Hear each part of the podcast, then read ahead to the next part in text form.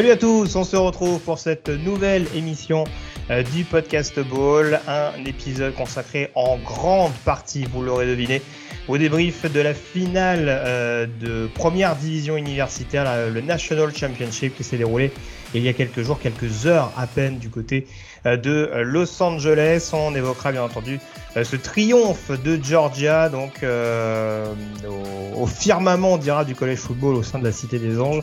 Euh, on abordera également euh, rapidement une petite. euh, on évoquera, euh, on dira un petit mot. Je vais y arriver sur la finale FCS qui s'est également déroulée la veille entre South Dakota State et North Dakota State, et puis quelques petites rubriques euh, breaking news euh, consacrées aux actualités de ces dernières heures. On ne cesse de le répéter, les coachs les premiers.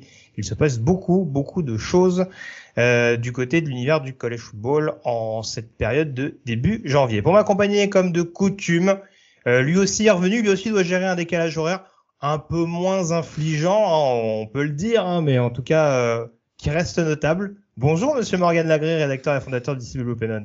Bonjour Monsieur Greg, très heureux de vous retrouver, ça fait si longtemps. Euh, très, heureux aussi de retrouver les auditeurs, auditeurs qui ont pas mal interagi avec nous pendant euh, même la période où on était sur place à Los Angeles. On a reçu des messages via les réseaux sociaux, des messages perso, etc. Vous savez qu'on vous a demandé aussi votre contribution pour un mailbag aujourd'hui. Puis merci pour toutes vos questions vos interactions, ça fait, euh, ça fait très plaisir. Merci aussi à vous de nous avoir suivis.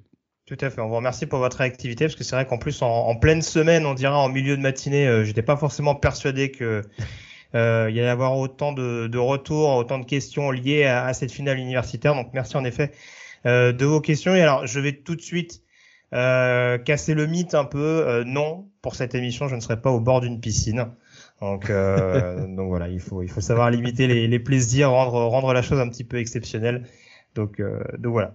Back to the basics, back to the basics, comme on dit, euh, comme on disait Eh en tout cas, il y a quelques heures de ça outre-Atlantique. Exact. Euh, on rentre dans le vif du sujet, Morgan. Euh, alors, par quoi tu veux commencer? Est-ce que tu veux qu'on aborde déjà euh, peut-être les breaking news et puis on terminera par le plus gros, notamment euh, cette finale FBS. Euh, quelques breaking news, notamment. Alors, on ne cesse de le répéter à chaque émission. On va forcément développer sur le portail des transferts, notamment les, joueurs qui changent de programme, parce qu'il y a quelques mouvements notables, hein, quelques gros morceaux, on dira. Je pense à des joueurs comme comme Matthew Lee, Rondale Buffworth, par exemple, qu'on qu'on trouvait, euh, qu'on trouvait des points chute ces derniers jours. Euh, on fera un truc assez développé, assez exhaustif dans les dans les dans les prochains jours, euh, une fois que bah, justement une fois que la première semaine, euh, une fois que la première fenêtre, pardon, euh, du, du portail se sera se sera Ouais. fermée. Voilà, ça nous permettra de faire un petit bilan avant la seconde qui ouvrira, donc comme tu le disais, euh, au printemps prochain. Et euh, voilà, du coup, ce qui nous intéresse notamment en partie Morgan, c'est peut-être principalement les joueurs qui s'annoncent ou à la draft, ou en tout cas qui annoncent qu'ils reviennent. Il y a eu quelques annonces importantes, notamment concernant des retours euh, au sein des universités euh, respectives.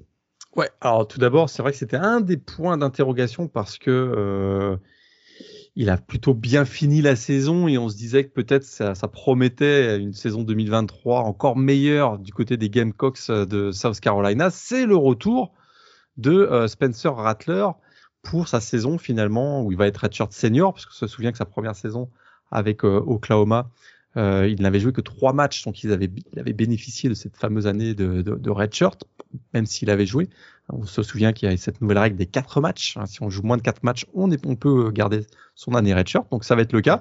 Je trouve que c'est un retour vraiment intéressant parce que euh, ah, il y a eu quelques départs. Il y a eu notamment le départ de Marshall, Marshall Lloyd du côté de USC qui de l'autre USC, donc du côté de, de South- Southern California, qui peut-être va un peu affecter, on va dire, le rendement offensif des Gamecocks, mais d'avoir le retour, a de la stabilité à ce poste.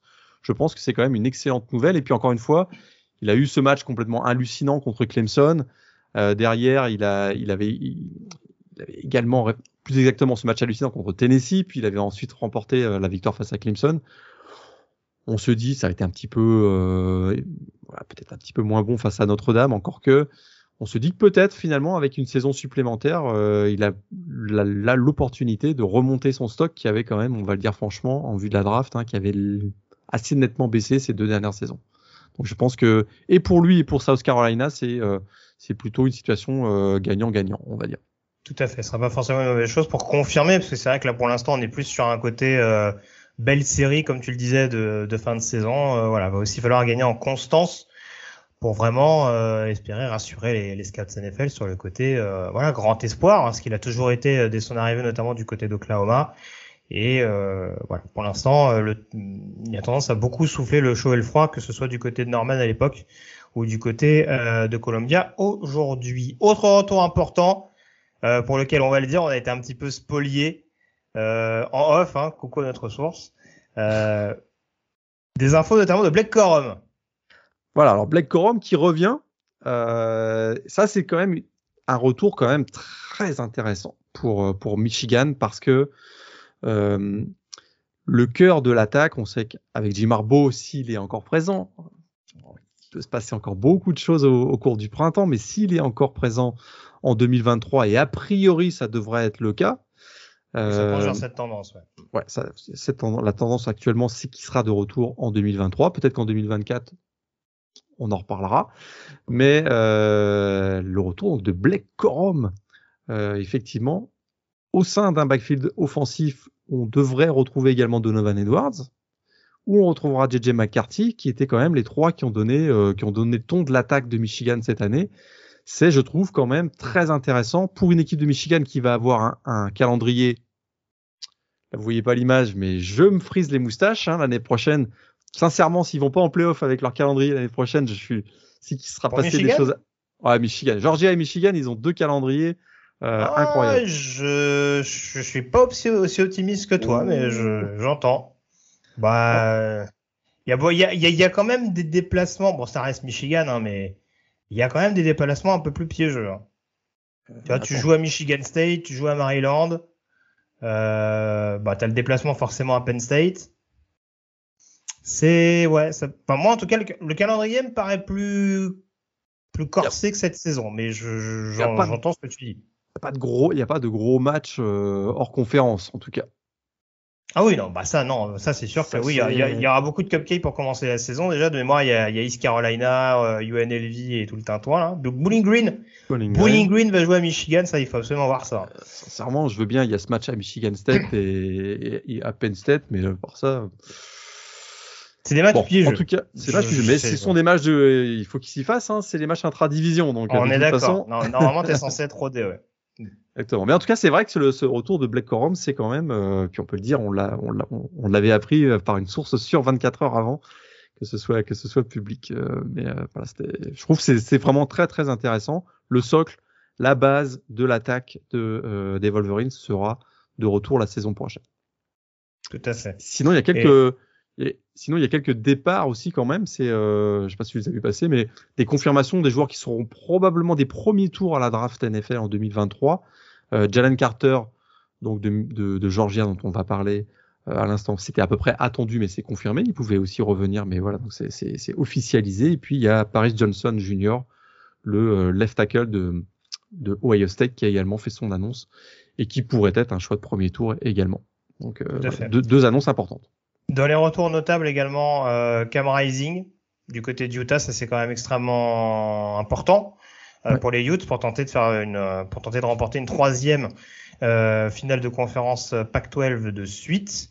Euh, voir comment il se remet également de sa blessure. on rappelle qu'il est sorti en cours de match face à, face à Penn State, donc ce sera surveillé. Mais en tout cas, voilà, on sent que il a envie d'écrire encore quelque chose d'intéressant à Utah, et je pense en effet que c'est pas forcément une mauvaise décision de sa part pour continuer de se développer euh, par rapport à ça. Euh, donc voilà à peu près ce qu'on peut dire. Et tenter, de faire, et tenter de faire un improbable tripit qui serait quand même assez incroyable pour Utah, euh, une, équipe qui a rejoint la PAC-12 euh, finalement il y a qu'une petite dizaine d'années. Donc c'est assez exceptionnel.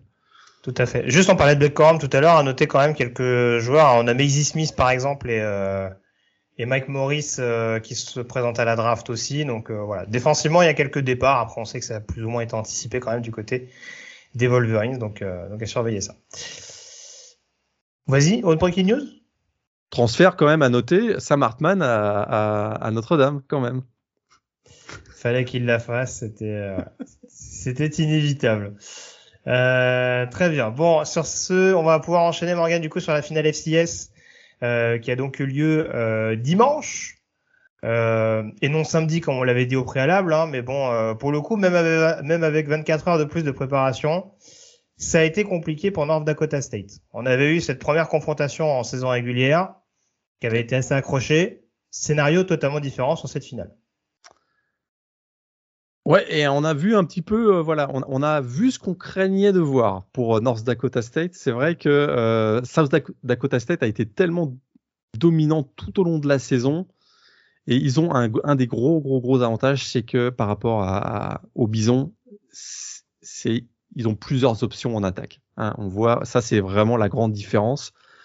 Au sol, ils terminent quand même avec deux joueurs à plus de 100 yards face à la grosse défense de NDSU, c'est quand même très très fort. Hein. Amar Johnson, qui a notamment réussi un touchdown de 55 yards, et puis Isaiah Davis, qui est le running back numéro 1 qui termine à 100 yards euh, et un touchdown sur ce match. Mais et puis on a aussi Mark Gronowski hein, qui réussit un touchdown, le, quarterback euh, des Jack Rabbits.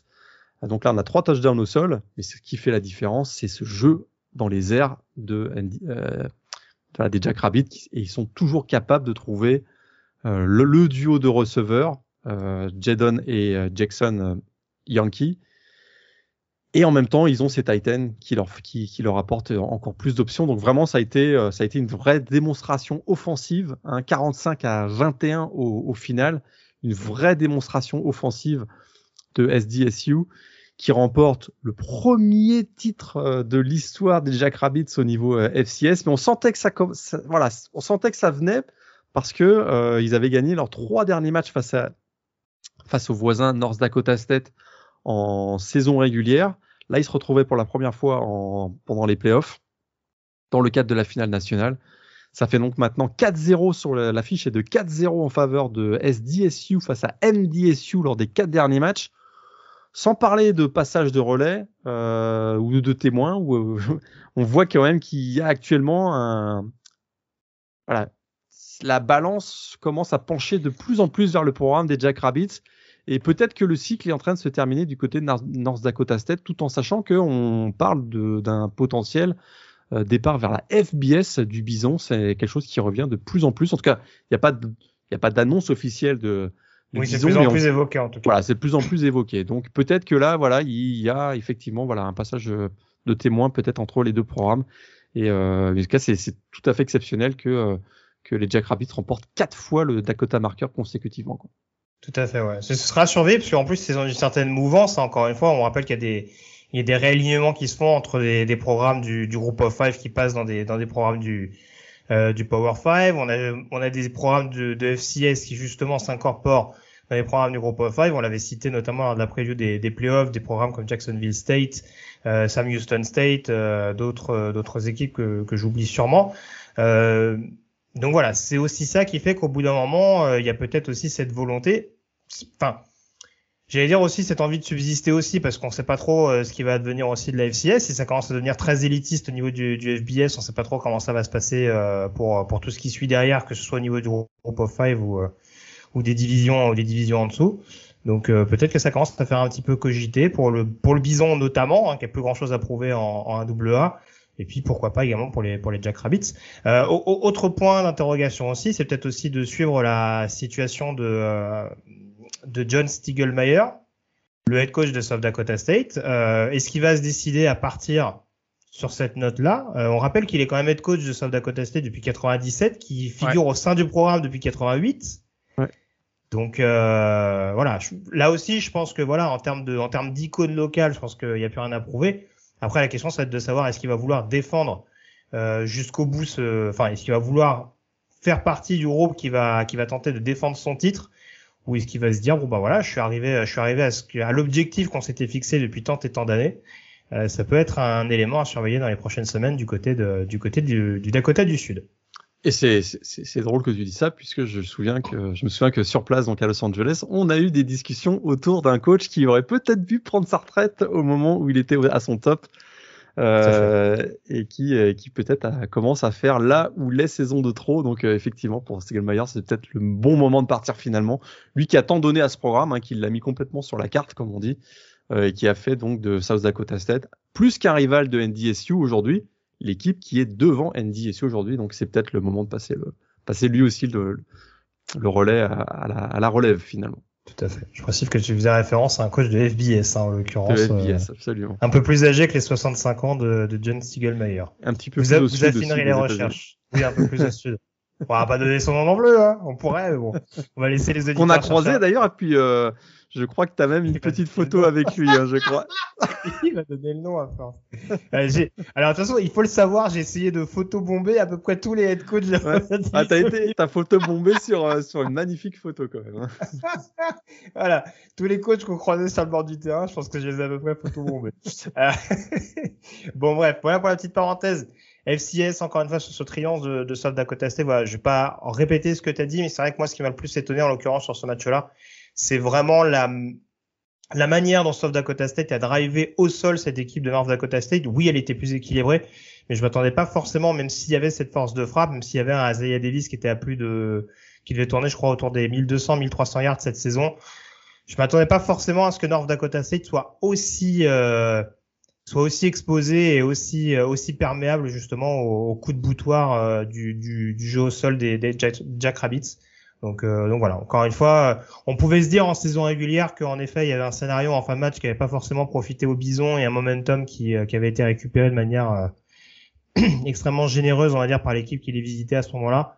Là, très franchement, sur terrain neutre, il n'y a pas eu grand-chose à dire et c'est un titre extrêmement mérité pour euh, le programme de South Dakota State. Oui une absence quand même notoire, hein, c'était celle de Hunter Lupke euh, du côté de du côté de North Dakota State, lui qui avec sa dimension athlétique, euh, ben, parfois a fait renverser des, des matchs en, en, faveur du Bison. Là, son absence a, a, quand même fait très très mal, puisqu'on a vu que à part à part Kobe Johnson, euh, le jeu au sol a été a été quand même bien maîtrisé. Le jeu au sol du Bison a été bien maîtrisé par les Jack Rabbits, même Cam Miller, donc le quarterback double menace, qui parfois apporte. Là, il s'est limité à, à 64 yards en, en, 13 courses et ces deux interceptions ont fait mal euh, parce qu'à un moment donné, ne passant plus par le sol, ils ont commencé à vouloir passer par les airs et ça, c'est moins l'habitude, on va dire, du bison. Donc euh, c'est vrai que cette absence de Hunter Lupke, je, je, je, je, la, je la ramène quand même sur la table. Ça aurait pas forcément changé le scénario ou l'issue de cette rencontre, mais ça a probablement été en défaveur du bison pour, pour cette finale.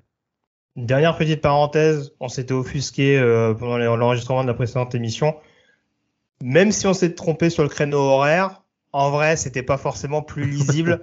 c'était quand même assez compliqué et pourtant on avait euh, pas mal d'écrans euh, à disposition devant nous. Euh, c'était quand même assez compliqué de réussir à suivre euh, efficacement, on va dire, euh, assidûment la finale FCS en parallèle de ce qui se passait du côté de la, de la NFL. Donc, donc voilà, vraiment un créneau qui a été qui a été au, au détriment du college football à mon sens. Et c'est quand même c'est quand même assez regrettable pour un événement qui reste, euh, pour un événement annuel qui reste globalement assez suivi malgré tout. Voilà. On va pouvoir euh, enchaîner du coup sur la finale FBS. Morgan, euh, on passe du dimanche après-midi au lundi après-midi aux États-Unis avec ce match donc entre euh, Georgia et TCU. Le numéro 1 contre le numéro 3. Alors le grandissime favori contre l'éternel outsider de cette saison, la belle histoire, le Cendrillon, vous l'appelez comme vous voulez. Bon, je vais pas refaire le jeu de mots avec le, prince charmant qui se transforme en grenouille, hein, mais bon, euh, là en l'occurrence, ça a été, euh, voilà, ça a été, ça a été assez notable malheureusement sur cette rencontre-là. Je t'entends encore nous dire dans une précédente preview, j'espère au moins qu'on aura un match qui ne sera pas à sens unique. Qu'on n'aura pas un blowout. c'est ça. Bon, je, je crois qu'on peut dire que c'est raté.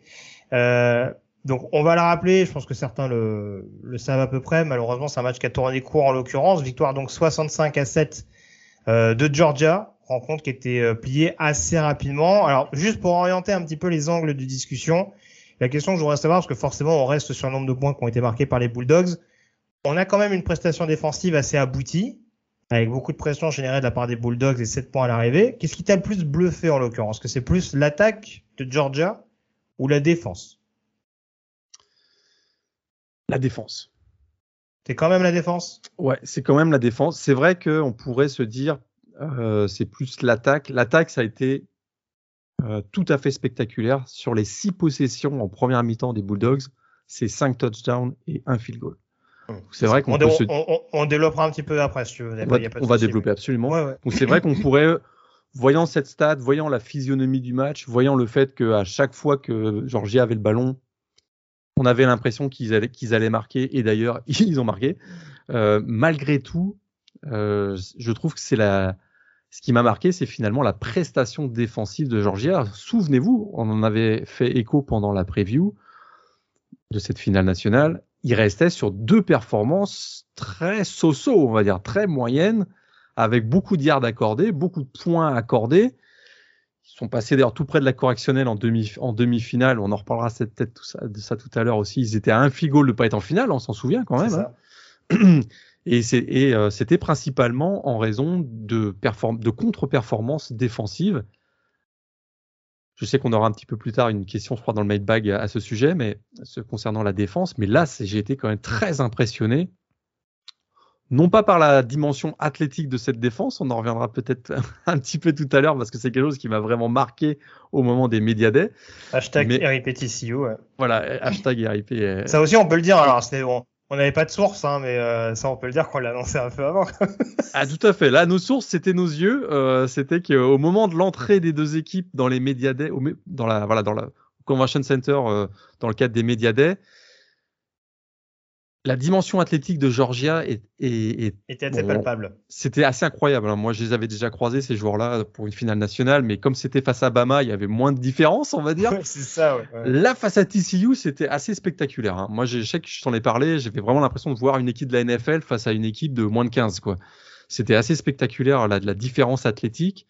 Maintenant, TCU n'a pas volé sa place, on pourra en reparler aussi, mais, hmm. mais là, ce qui, voilà, ce qui s'est confirmé, c'est la, il y a la dimension athlétique de la défense de, de Georgia. Et puis c'est dans le, plan de match, dans l'exécution. Hein, c'est une pression.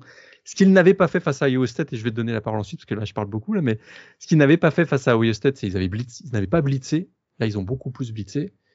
En blitzant, ça a créé beaucoup plus de gap à, l'intérieur et on a vu qu'ils ont gagné beaucoup, ils ont gagné beaucoup de duels à l'intérieur, mis beaucoup de pression sur, sur Max Degan, qui, euh, qui a forcé ses passes, deux interceptions dans ce match et qui a été saqué cinq fois.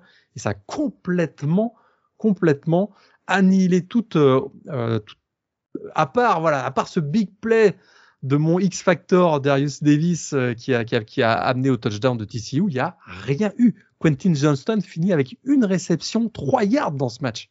Mm. C'est hallucinant. Et, et, je trouve que c'est vraiment ce qui, c'est ce qui a fait toute la différence parce que on aurait pu partir non pas sur un blowout, mais sur un shootout dans ce match. Mm. Euh, et c'est pas du tout ce qu'on a eu. Oui, très clairement. Alors, moi, je te rejoins globalement. Alors, c'est vrai que je pose des questions un petit peu compliquées, mais euh, est-ce que j'ai vraiment un avis sur qui euh, qui a le plus impressionné en attaque ou en défense? Mais globalement, oui, je te rejoins sur le fait, en tout cas, que oui, cette pression, elle était nécessaire. Alors, ça soulève d'autres questions, c'est-à-dire est-ce qu'on avait vraiment aussi peur euh, d'Ohio State et de Marvin Harrison en demi-finale et que là, on s'est dit, bah, c'est où on s'est dit on craint moins TCU, où on s'est dit si on rejoue pareil, bah il va y avoir les, il va y avoir éventuellement les mêmes problématiques. Donc euh, si tu restes sur la défense de, de Georgia, on va commencer justement par ce côté-là. Donc l'attaque de TCU contre la défense des Bulldogs. Le premier point qu'on va mettre en avant, ça fera un petit peu écho à ce que tu as dit tout à l'heure sur Hunter Lupke. Euh, il y a cette absence qui a été confirmée de la part de Kendry Miller qu'on a vu s'échauffer à de nombreuses reprises, qu'on a vu euh, se tester, enfin en tout cas faire des end-off. Maintenant, on a rapidement senti euh, que de toute façon, voilà, il n'y avait pas forcément le l'intensité, on dira, dans l'entraînement. Il n'y avait pas des foulées qui étaient très très affirmées. Et voilà, manifestement, on a fait un dernier test qui n'a pas forcément été très très concluant pour le pour le running back de Hornet Front. Ouais, c'est vrai qu'on a eu la chance donc d'être sur la sideline jusqu'à à peu près euh, 40 minutes avant le coup d'envoi mhm. et pouvoir assister euh, quasiment dans l'intégralité euh, des, des, deux côtés du terrain à l'échauffement il a pris le ballon, quelques hand-off, euh, il boitait bas, très très bon. Il avait, il avait un, voilà, euh, une attelle au genou. On a bien vu que tout de suite, les appuis n'y étaient pas et qu'il a déclaré forfait assez vite. C'est vrai que, est-ce que ça aurait changé tant que ça de choses? J'en suis pas convaincu. Euh, et Marie Desmercado, finalement, statistiquement, n'est Ouais, fait son match. Hein. Fait son match. Il n'y a pas de big play, quoi. C'est ça le problème, c'est que la plus longue course des, de TCU dans ce match, c'est 10 yards. C'est bah, 10 yards. Et d'ailleurs, je, crois que c'est tout, tu te souviens, hein, je pense que c'est sur le premier drive, Premier drive, je pense qu'ils font deux first, deux first down avec une première course. C'est ce que j'allais dire, c'est que du coup, on a vu quand même que cette ligne en mouvement du côté de TCU, elle était capable encore de poser des problèmes dans un premier temps au, au premier rideau de Georgia. Alors après, c'est toujours pareil. Au bout d'un moment, je pense que tu commences aussi à fatiguer, à payer les, les, les, efforts consentis. Mais on a senti en tout cas que sur les premiers jeux, les premières séries, euh, le, le, run block, on dira, de TCU était capable justement d'ouvrir des brèches à, à, des mercados. Et même, je pense que globalement, c'était le plan de jeu. C'était justement peut-être de ne pas trop exposer Max Dogan euh, dans les airs en utilisant ou des mercados ou principalement en effet Darius Davis qui quand il n'était pas utilisé dans le domaine aérien était plutôt utilisé sur des tracés de jet sweep ou en tout cas sur sa capacité en effet à pouvoir écarter la défense de Georgia et à, et à, et à, à pouvoir prendre les, les différents espaces. Malheureusement, son fumble concédé assez rapidement, ça a peut-être aussi un petit peu refroidi, euh, refroidi un petit peu ici. On a changé son fusil d'épaule, on a joué un peu plus aérien et comme tu l'as dit, c'est passé assez vite avec justement ce, ce, jeu longue distance vers Davis également. Mais ça s'est aussi détérioré par la suite avec notamment ces, ces, deux, ces deux interceptions survenues très rapidement euh, pour, pour vraiment tuer littéralement le Texas Christian en, en fin de première période. Ouais, même si effectivement, euh, bah, les, dix, les dix premières minutes, TCU, malgré ce fumble, ils sont à 17. Hein, mmh, puisque euh, effectivement il y a ce fumble derrière qui est coûteux puisqu'il y, a un, il y a un field goal mais il aurait pu être encore plus coûteux hein, ça aurait pu être un touchdown finalement ça n'a coûté que que trois points oui sachant que comme je t'ai dit pour le coup en off euh, en constatant ça on a vu que sur cette série là Monken a quand même été extrêmement euh, entre guillemets précautionneux avec des grosses guillemets il y a un casse de Matt Conkey mais on sent qu'en zone rouge on a joué plutôt le petit gain alors qu'on avait euh, quand même vu qu'il y avait des opportunités. Mais bon, là, on reste sur le côté de défense de, de Georgia, mais en effet, tu, comme tu disais, c'est vrai qu'en tout cas, on a limité la casse au maximum pour TCU et en effet, euh, à la fin du premier quart, euh, on est encore à, on est encore à 10 à 7 en effet pour le, pour le programme d'Athènes. Parce qu'il y a eu effectivement ce, ce big play qui, euh, qui m'a fait plaisir sur le point personnel. J'avais annoncé peut-être un X Factor pour Darius Davis, ça m'a fait rire. Oui, on, on, s'amusait de ça. Pour ceux qui n'ont pas la ref, voilà, il y a eu un petit échange euh, pendant le pendant les Media Days où tu lui as dit que ce serait ton X Factor. Et euh, pour rire, puis là je me suis Peut-être que j'ai, ouais, je me suis dit peut-être que. Et, il t'a un peu attendri parce que je crois que tu n'es pas resté insensible à sa petite voix toute douce. Ah bah c'est N'Golo Kanté. Hein. Il y en avait deux d'ailleurs, deux. On en reparlera si tout à l'heure, je pense. mais, mais, le deuxième, euh... peut... alors le, le, deuxième, le deuxième va vous surprendre. Ouais, deuxième est pas. Hashtag, hashtag putaclic. C'est vrai que c'est vrai que Darius Davis pendant les on avait envie de le serrer dans ses bras tellement avec sa petite voix toute, toute douce, c'était tellement drôle. Mais mais genre malgré tout ultra spectaculaire, euh, voilà qui, mm-hmm. qui qui apporte justement cette cette dimension de folie et qui sur une réception de, de 60 yards finalement, et c'est le seul big play, hein, le seul big play du match euh, pour les pour les euh, Horn, Frogs, euh, et qui a amené au touchdown au sol donc de Max Degan. On est à 17, on se dit peut-être que, et puis le drive suivant, c'est 70 yards en 4 en quatre plays. Et ouais. c'est euh, et c'est le fameux touchdown donc euh, sur cette passe donc de, de 37 yards de, de Stetson Bennett pour Lad McConkey. Et là on s'est dit trois possessions, trois séries avec des points, c'est mal barré pour, pour TCU et, et, derrière effectivement peut-être que Tom Manken a trop respecté sur le deuxième drive la défense de TCU en y allant plus en, étant oh, conservateur. Euh, la suite du match euh, nous laisse penser que euh, aurait dû y aller franco parce que derrière ça a été la débâcle pour la défense de, de, TCU. Tout à fait. Deux points concernant l'attaque de TCU. la première et ça fait un petit peu écho, ça fait un petit peu écho à ce que tu disais parce que je pense que les raisons peuvent être assez globales est-ce que Max Degan n'a pas été le symbole de cette impuissance globale des Hornet Frogs C'est un peu une, c'est un peu défoncer une porte ouverte la question que je pose. Mais en effet, il y a cette défense dont on parlera tout à l'heure qui a pris l'eau sans arrêt sur ce match-là. Il y a aussi et surtout une ligne offensive qui a commencé à perdre pied, notamment sur le pass pro, parce qu'on le disait euh, sur le jeu au sol en soi, ils n'ont pas forcément démérité, mais en termes de pass pro, ça a été assez catastrophique. Ouais. Est-ce que c'est pas ça aussi qui l'a obligé à tenter un petit peu des, des passes forcées. Et je vais même mettre ça en corrélation avec ma deuxième question, mais comment on explique cette absence assez notable de la part de Quentin Johnston qu'on a quasiment justement euh, vu que sur cette fameuse euh, passe longue distance plein centre et la première des deux interceptions de Javon Bullard? On a peut-être vu une des failles quand même du jeu de, Max Degan à l'occasion de cette, euh, de cette finale nationale. C'est un excellent passeur, très précis, mais sous la pression, ça devient plus compliqué. Et là, là, aussi, je défonce une porte ouverte, parce que n'importe quel quarterback sous la pression, ça devient plus compliqué, mais on voit que peut-être tellement compliqué pour lui que euh, il y a peut-être un déficit euh, y a, voilà, en termes de talent euh, pour trouver des, des, receveurs quand il est sous la pression. là, on voit qu'il s'est souvent réfugié dans le jeu au sol. Hein, dès que la première option était, était, était fermée, il s'est réfugié dans le jeu au sol et c'est moins 38 yards sur 10 courses hein, pour Max Degan parce qu'effectivement, euh, il y a eu beaucoup de plaquage pour perte. Et ça, c'est, c'est comme on le disait tout à l'heure, hein, le talent de la défense de Georgia, c'est d'avoir été capable de blitzer, de mettre beaucoup, beaucoup de pression sur Max Degan tout en euh, empêchant ses sorties euh, de, la pochette parce qu'il a la, de parce qu'il a, il a, il a, il a, quasiment, il a quasiment été contraint qu'à des passes et euh, quand c'était pas des passes, c'était des sacs et des pertes de ballon. C'est ça, en fait, ce qui est notable, c'est qu'il y a plusieurs jeux et on s'en rend compte. C'est aussi l'avantage d'avoir des, des linebackers qui savent euh, blitzer, euh, blitzer efficacement, notamment, notamment Dumas Johnson a été, euh, a été extrêmement problématique à, à, couvrir, on va dire, à bloquer pour le pour la ligne offensive de TCU.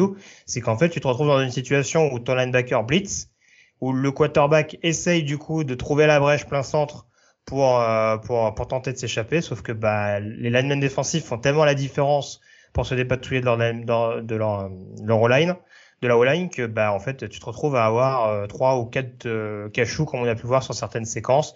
Des Michael Williams des Bear Alexander notamment euh, qui se sont fait plaisir à ce niveau-là. Donc donc c'est vrai que ça a pas été ça a été un schéma assez classique encore une fois. Je, je vais pas faire je vais pas faire le pseudo spécialiste mais oui, en tout cas, il n'y a pas eu une variété énorme proposée par, euh, euh, par Glenn Schumann et, euh, et Will Muschamp, mais en tout cas, ça a été terriblement efficace parce que ça a systématiquement empêché, euh, ça, ça a systématiquement contenu, on va dire, Max Degan dans les différentes possibilités qui pouvaient lui être euh, offertes, que ce soit dans un premier temps à la passe, puis dans un second temps au sol. Donc ça là-dessus, mais voilà, il y a aussi line qui a été complètement euh, dépassée. Je sais pas si tu voulais enchaîner du coup sur Johnston, si toi tu as une explication par rapport à, à sa, à sa prestation en demi-teinte. On l'avait dit lors de la preview que il avait peut-être moins à perdre que Kelly Ringo euh, d'un point de vue, euh, on va dire stock sur la position dans l'optique de la draft.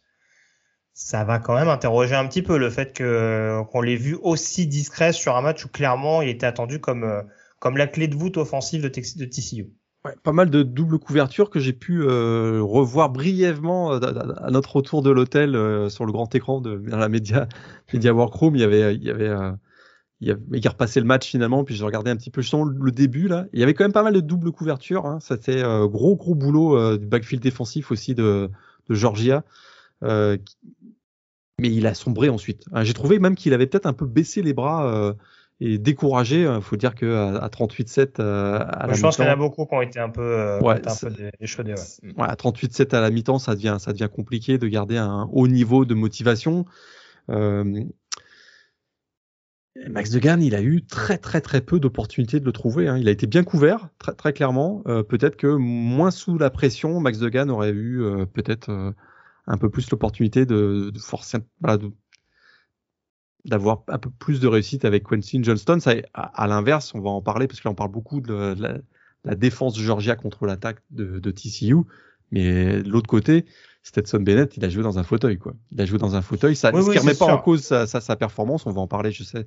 On va s'attarder sur sa performance et celle de, des autres joueurs offensifs de, de Georgia. Mais il y a une des, des, grosses différences quand même entre les, les, les deux prestations des quarterbacks. C'est que l'un a joué quasiment sur les talons tout le match, l'autre un peu plus dans un fauteuil. Oui, oui, c'est sûr, c'est sûr. Juste pour finir sur, euh, sur Johnston, pour le coup, moi, ce qui m'a étonné, et encore une fois, alors je vais pas faire une fixette sur ce match-là parce que c'est chercher la petite bête dans une saison qui a été excellente pour TCU, mais il y a encore ces éléments où tu te retrouves avec des similitudes par rapport au match de Kansas State. C'est-à-dire que encore une fois, euh, d'un point de vue variété, j'ai l'impression que Sonny Dykes et, euh, et Garrett Riley, en fait, là, là aussi, ça va paraître un peu pompeux ce que je veux dire, mais on a presque l'impression qu'il n'y a pas de plan B. C'est-à-dire que en gros, on part sur un sur ce principe-là, avec en effet euh, Darius Davis qui est euh, qui on va dire le bah, le fameux factor X euh, que tu évoques. Mais c'est vrai qu'à aucun moment on essaye peut-être d'utiliser les joueurs dans d'autres situations. Que que Johnston soit couvert en double team, ça je l'entends. Euh, Est-ce qu'il n'y avait pas d'autres moyens d'utiliser quand tu vois le gabarit qui est le sien, quand tu vois. Enfin, on pense par exemple au touchdown décisif face à Michigan. Euh, je veux dire, euh, Johnston était un peu plus au niveau du slot. Enfin voilà, il n'y a pas forcément besoin de l'utiliser dans un dans une configuration un peu plus classique. Je pense que tu as moyen d'utiliser peut-être sur des screens ou des choses comme ça. Encore une fois, avec des linemen en plus qui sont relativement mobiles, il y avait peut-être moyen d'essayer un peu autre chose. Alors je dis pas qu'ils l'ont fait, qu'ils l'ont pas fait, mais peut-être qu'ils ne l'ont pas suffisamment fait, qu'ils ont peut-être pas essayé de mettre l'accent dessus pour exploiter un joueur qui est censé être une des forces, si ce n'est la force principale de cette attaque. Et en effet, au contraire, on, on est parti, comme je disais tout à l'heure, sur un sur une attaque qui s'est un petit peu euh, qui s'est euh, qui s'est un petit peu qui a été un petit peu intimidé au niveau du jeu au sol après le fumble et où on est parti sur du jeu beaucoup plus spectaculaire aussi parce que les touchdowns filaient de l'autre côté. Et voilà même scénario que Kansas State c'est-à-dire que bah du coup ça devient quelque chose de beaucoup plus brouillon et beaucoup plus sujet à être puni. Ça l'a pas été suffisamment contre Kansas State. Là contre Georgia ça a été impitoyable exactement. On passe à l'attaque du coup euh, de Georgia. Euh, donc tu commençais à en parler. Hein, en effet, euh, attaque assez impitoyable. Hein, alors c'est vrai que en conférence de presse, Kirby Smart avait des mots assez assez élogieux, ce qui est compréhensible hein, vu la, la saison en l'occurrence réalisée par par Joe Gillespie, le coordinateur défensif de TCU. On rappelle que c'est que sa première année du côté de Fort Worth après avoir été coordinateur de, de tout ça. alors je ne sais pas si c'est un manque de préparation mais ça fait un petit peu écho à ce que tu disais tout à l'heure. Euh, six drives en première mi-temps, 5 touchdowns, un field goal. Euh, comment on explique, comment on tente d'expliquer en tout cas, une telle débâcle offensive, enfin une telle débâcle défensive en l'occurrence, défensive, euh, face à une attaque de Georgia qui a, qui a en effet remonté, euh, qui, a, qui a fait des séries de drives euh, de, en à peine deux minutes, qui a remonté entre 70 et 90 yards quoi. Ah bah, le premier point, je trouve, c'est d'abord euh, la bataille des tranchées, quoi. On y mhm. revient. Euh, la ligne, la ligne offensive de Georgia a largement, largement dominé la ligne euh, défensive de TCU. Zéro sac, deux plaquages pour perte pour la défense de TCU dans ce match. Ça, c'est pour illustrer statistiquement ce qu'on a ressenti ce qu'on a ressenti, c'est que Stetson Bennett a joué dans un fauteuil. Stetson Bennett a joué dans un fauteuil et un, joueur qui a une confiance en lui inébranlable, une précision hein, qu'on découvre pas sur ce match. Hein. Ça fait deux ans qu'il nous, il nous surprend, il nous convainc que c'est un, c'est un quarterback qui, euh, qui, était, on le sait, euh, walk-on, donc non boursier, qui a eu un parcours euh, tout à, complètement atypique. Mais la réalité, c'est que c'est un très très bon quarterback qui rentre d'ailleurs probablement dans l'histoire des meilleurs joueurs de, de des Bulldogs. Ah, euh, c'est ma question après. D'accord. Mais en tout cas, précision, lecture de jeu, il a un instinct. Euh, écoute, sa connexion avec euh, Brock Bauer, c'est quand même assez incroyable. Hein. Euh, c'est vrai que ces deux-là se trouvent, on a l'impression, les, les, les, yeux fermés, les yeux fermés, pardon. Euh, Brock Bauer, 7 réceptions, 152 yards, un touchdown. Il y a aussi Lad McConkey, hein, un joueur euh, qui irait parfaitement dans une équipe comme les Patriots, hein, qui nous fait penser, voilà, à, ce, à, ces, à ces, joueurs à Edelman, à la Wes Walker, un joueur euh, très rapide, très mobile, des mains extrêmement sûres, qui est en même temps capable de bloquer. Et c'est voilà, ces trois-là ont, mis le feu à la défense, euh, à la défense de TCU. Pour, ma part, c'est principalement parce qu'il y a cette victoire dans la, bataille des tranchées de la ligne offensive euh, de Georgia. Ça a beaucoup simplifié la tâche.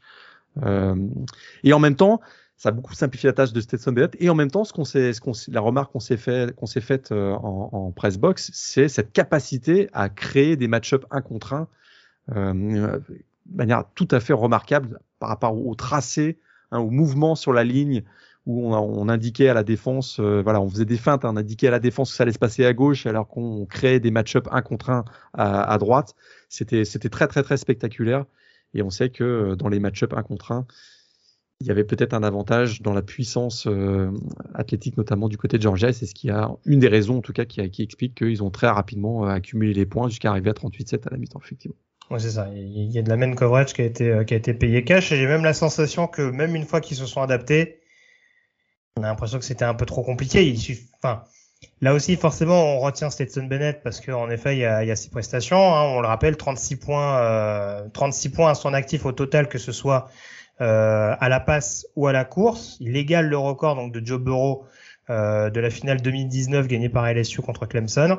C'est pas rien. Hein Ah non, c'est sûr que c'est pas rien, surtout quand on se rappelle du niveau qu'avait Joe Burrow à cette époque-là. Alors attention, en comparaison n'est pas raison. Hein. Euh, voilà, Bennett fait peut-être une saison un peu moins spectaculaire, mais ça confirme en tout cas la belle saison qu'il a réalisée à la passe du côté de Georgia. Ça justifie aussi son statut de finaliste euh, du S-Man Trophy. Enfin voilà, c'est je sais que Kirby Smart est bien présenté là-dessus, notamment sur le fait qu'il ait 25 ans. Mais en tout cas, c'est là où on voit que c'est un joueur aussi qui est devenu pleinement mature et euh, qui en effet, euh, voilà, qui a, une pression qui glisse un peu plus sur lui, mine de rien, en tout cas beaucoup plus que ce qu'on pouvait voir euh, l'année dernière. Alors c'est sûr que sa demi-finale n'a pas été totalement rassurante contre Ohio State. Mais là, encore une fois, tu l'as dit, il lui a pas fallu grand-chose pour... Enfin, toutes les opportunités qu'on lui a données contre TCU, elles ont été payées cash. Et autant il fait un gros match, autant je sais pas s'il y avait un plan de jeu contre lui, mais manifestement, euh, c'est dur d'arrêter Brock Bowers quand même. Il, les a, il les a malmenés absolument dans n'importe quelle situation. C'est incroyable, c'est incroyable. La qualité de ses tracés, euh, la qualité dont il, la façon dont il maîtrise euh, son corps dans les airs, son positionnement face au ballon, la capacité, sa capacité à, à protéger le ballon dans les airs, des mains incroyablement sûres. Hein. Il a des bras qui font 4 mètres 50, donc c'est assez étonnant. Et effectivement, ces deux-là s'entendent, euh, s'entendent très, très, très, très bien. C'était leur dernier match en foire, comme on dit. Larron en foire, ces deux-là, c'était leur dernier match ensemble, hein, puisqu'on sait que c'était le dernier match de Stetson Bennett. On verra si la saison prochaine, euh, avec, euh, on ne connaît pas encore l'identité du quarterback, même si peut-être ce sera Carson Beck euh, qui a joué euh, la fin de match, peut-être que ce sera lui qui va être le titulaire, puisque c'est ce qui est, c'est ce qui, c'est ce qui fait vraiment peur en plus, c'est que Brock Bowers revient encore une saison. Hein, lui qui aurait été à coup sûr un premier tour de draft cette année, peut-être même devant Michael Mayer, sera de retour la, saison prochaine avec les Bulldogs. Il a été sensationnel dans ce match. Et, ces, deux, premières saisons sous le maillot des Bulldogs sont absolument incroyables pour un, joueur ah, qu'on n'attendait pas forcément euh, à ce niveau-là. Quoi. C'est clair, ça, on, peut, le dire, ça, ça décoiffe. Et c'est vrai que ça fait écho aussi à ce que disait euh, Sonny Dykes en conférence de presse d'avant-match. C'est-à-dire qu'en effet, c'est des, c'est des profils, que ce soit des receveurs ou des tight ends, qui sur le papier, en tout cas pour leur position de base, ont pas des gabarits forcément euh, classiques. Je vais pas dire que Brock Bauer c'est un, un, gabarit de punter, mais c'est vrai que, encore une fois, c'est toujours la même chose quand on le voit en interview sans casque et épaulière. Si, si on prend quelqu'un de lambda qui connaît un petit peu les positions, mais euh, à qui on dit selon toi il joue à quel poste, je suis pas sûr que le poste de Thaïlande ça va popper tout de suite. Mais c'est vrai qu'encore une fois, il a ce, il a ce QI foot, cette capacité de, de déplacement et malgré tout cette, euh, voilà, cette, cette technique qui lui permet, voilà, c'est vraiment aussi une science du jeu avant tout, Brock Bowers, et ça a fait très très mal à, TCU. Il a, il a pris de vitesse les safety, il a exploité également euh, euh, les espaces face à des linebackers. Je me rappelle cette fameuse coverage de, Jamoy Hodge où bah forcément le physique est pas forcément le même. En tout cas, l'agilité on dirait est pas la même. Donc bah du coup ça fait first down derrière pour Georgia. Euh, il y a même des séquences où il court également. Donc donc voilà, vraiment, je ne sais pas si on peut considérer que c'est le Darius Davis de Georgia, s'il a été le facteur X des Bulldogs. C'est compliqué de savoir si c'est vraiment un facteur X vu le vu l'impact qu'il a eu tout au long de cette saison.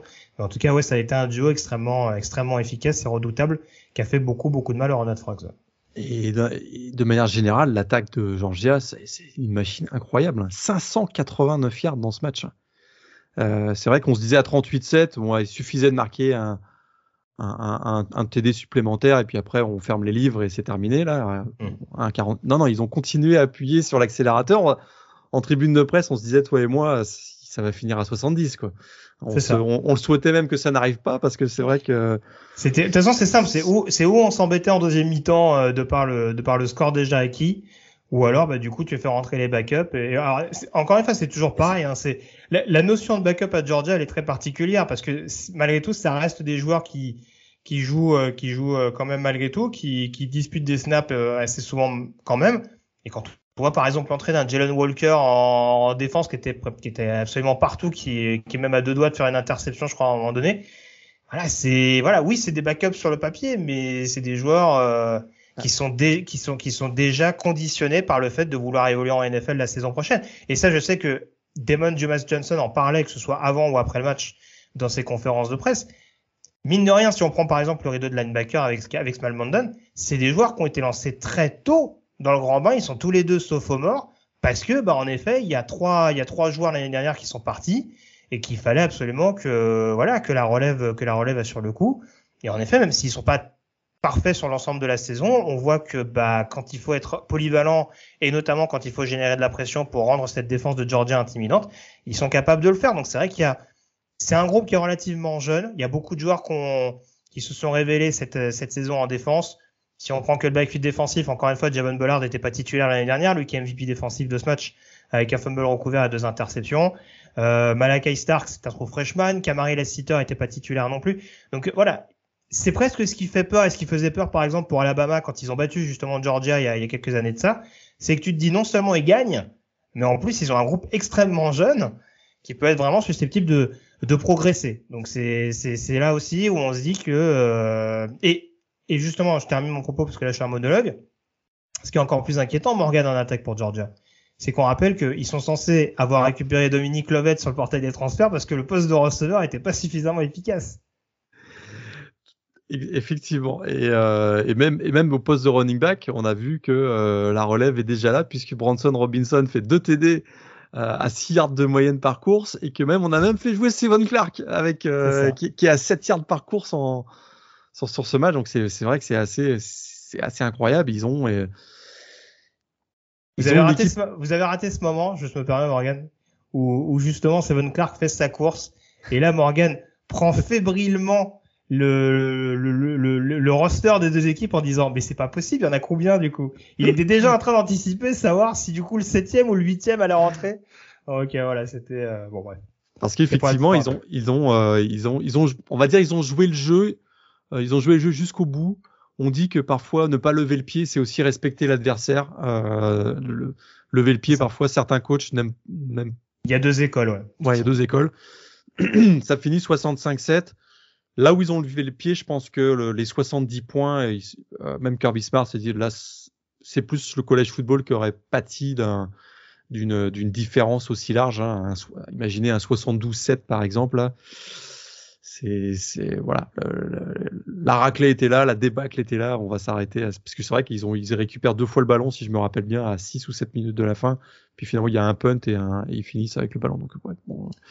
Mais effectivement, euh, c'est il y, y a eu Break Bowers, il y a eu Brock Bowers, pardon, et il y a eu aussi des gros big plays dans le jeu aérien aussi. Il y a Darnell Washington qui fait une réception de 28 yards, il y a Adonai euh, Mitchell qui fait une réception de 20 yards, Kieris Jackson qu'on avait presque oublié fait aussi un big play sur une réception de 20 yards. Donc ça a été un match. Écoute, ça a été un match parfait. Autant TCU avait fait un match quasi parfait face à Michigan qu'ils avaient probablement euh, peut-être. Voilà, ils ont joué sur un nuage, ils ont surperformé à l'occasion de ce match et ils ont gagné leur billet sur le terrain. Hein. C'est vrai que euh, je sais pas si tu voulais qu'on aborde cette question-là, mais est-ce que est-ce que euh, est-ce que ce sont les, les horn fraudes hein? Je sais que j'ai entendu quelqu'un parler de ça pendant la, pendant la, pendant le match. Il y a eu quelques jeux de mots, mais je suis pas coutumier du fait, donc je sens non, pas, du tout. Euh, c'est une équipe qui a mérité sa place en finale. On a simplement vu que euh, répéter des, des, des performances telles que celles qu'ils ont eues en demi-finale, c'est difficile et que peut-être il y a une poignée d'équipes qui peuvent le faire, peut-être même moins qu'une poignée d'équipes qui sont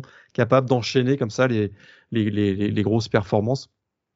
Mais ça a été effectivement, euh, ça a été difficile pour TCU pendant, pendant ce match, mais ils n'ont pas démérité. Je, pense qu'ils avaient mérité sur le, sur le terrain leur place, même si c'est vrai qu'il y a le débat avec Alabama, etc., qui peut être, qui peut être euh, remis sur la table. Alors, il y a deux points juste pour finir sur l'attaque de Georgia. Euh, tu le disais, bon match notamment du jeu au sol. On a vu un bon McClendon, on avait un Kendall Milton également qui a été assez performant sur ce match-là. Robinson t'en a parlé. Voilà. Preuve qu'une fois qu'Henry Miller ne jouait pas, du coup, c'était bien le, le, groupe de receveurs de Georgia qui, qui gagnait le face-à-face. hein, parce que ça... La nuance n'était pas suffisamment prononcée sur mon papier, donc je préfère le dire. Euh, et voilà. Et du coup, on en revient à cette question, Morgan, parce que c'est de plus en plus soulevé, notamment aux États-Unis.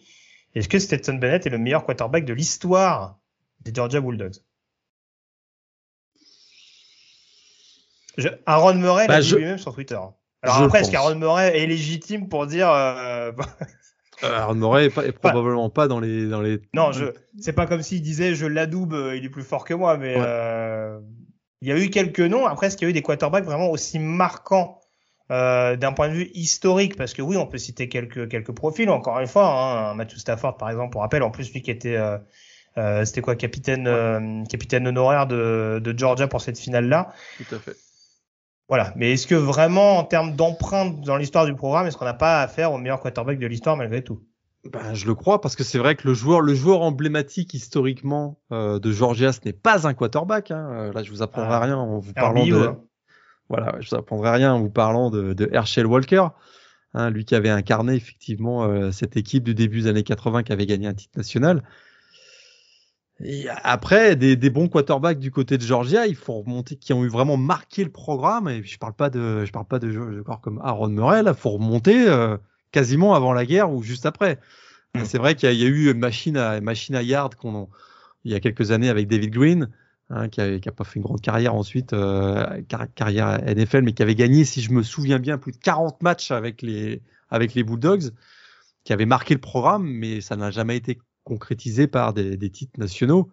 Là, on a un QB qui, c'est vrai, malgré tout, ben, traîne avec lui cette réputation et ce, parcours un peu atypique. qui a tout le temps des, euh, des, doubters, des gens qui vont douter de, et le résultat, c'est que euh, euh, c'est deux titres nationaux consécutifs. Euh, c'est euh, une équipe de Georgia qui vient de gagner 29 de leurs 30 derniers matchs, 29-1 hein.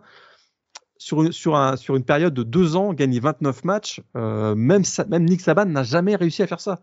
Hein, je crois que la dernière fois que c'est arrivé, c'est USC de, de Pete Carroll 2003-2004 une, équipe qui était avec McLenard et Reggie Bush tellement dominante, euh, c'est quand même fou. Et, et, à la tête de cette équipe, il y a Stetson Bennett.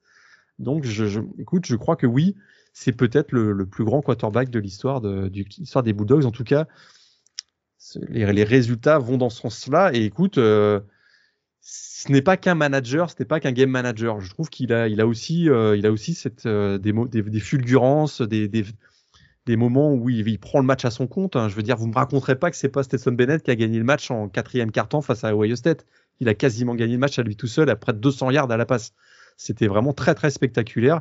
Il est couillu, euh, mais voilà, il est un peu atypique. Alors on a peut-être l'impression que euh, il fait pas partie de la voilà des, des, joueurs à la, à Herschel Walker dans un poste sur un poste différent. Mais je crois que oui. Je crois que dans 4, 5, 6 ans, on se souviendra de lui euh, comme probablement, quelle que soit sa sa carrière en NFL comme un joueur qui, qui fait partie du top 2, top 3 des plus grands joueurs de, du programme.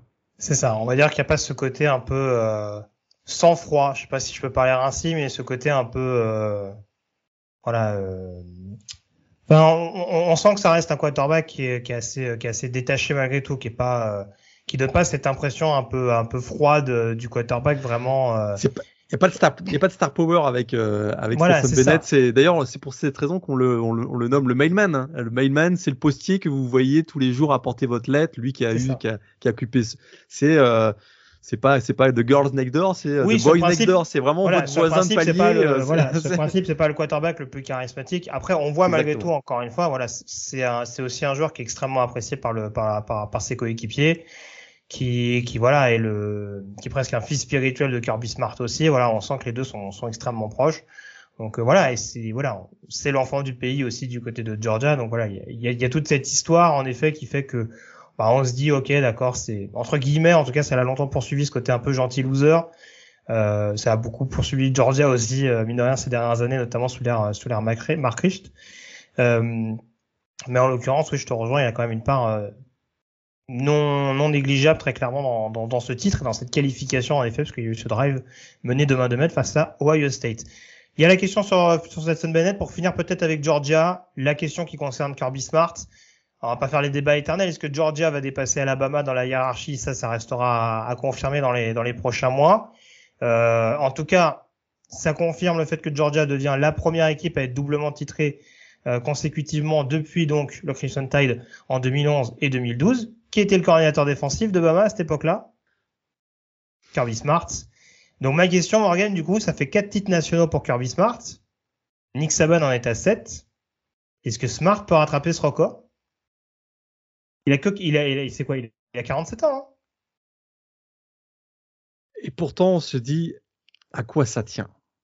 Parce que si on regarde dans le rétroviseur sur les deux dernières années, c'est vrai mhm. qu'il y, a deux titres qui sont incontestables, particulièrement celui face à TCU. Si Jamison Williams ne se blesse pas en finale nationale, je, ne, oh. je, ne, sais pas ce qui se passe. Euh, et si Noah Ruggles réussit son, son, son field goal en demi-finale du côté de Ohio State. On n'est peut-être pas là aujourd'hui à dire, euh, à, à, susurrer le mot dynastie. On est peut-être à 0-2 en finale, ou même à 0-2 pour, euh, enfin en tout cas pas de titre euh, sur les deux dernières années. La chance, ça se provoque, te diront certains. Voilà, tout à fait. Après, il est certain qu'il a actuellement mis les bases pour que Georgia devienne le programme dominant, non pas sur les deux prochaines années, mais sur les 10 et les 15 prochaines années. Parce qu'on sait qu'il y a de la concurrence, il va y en avoir, mais il y en aura probablement, il y aura probablement une concurrence de moins dans les deux, trois prochaines années. C'est du côté de Tuscaloosa. Parce que, effectivement, Nick Saban, on, le sait, hein, il va pas coacher jusqu'à 95 ans. Il y a encore, euh, là, très clairement, il peut regarder les yeux dans les yeux Nick Saban, je pense. Euh, il pourra peut-être le regarder de haut d'ici 2-3 ans. Et est-ce qu'il peut faire aussi bien?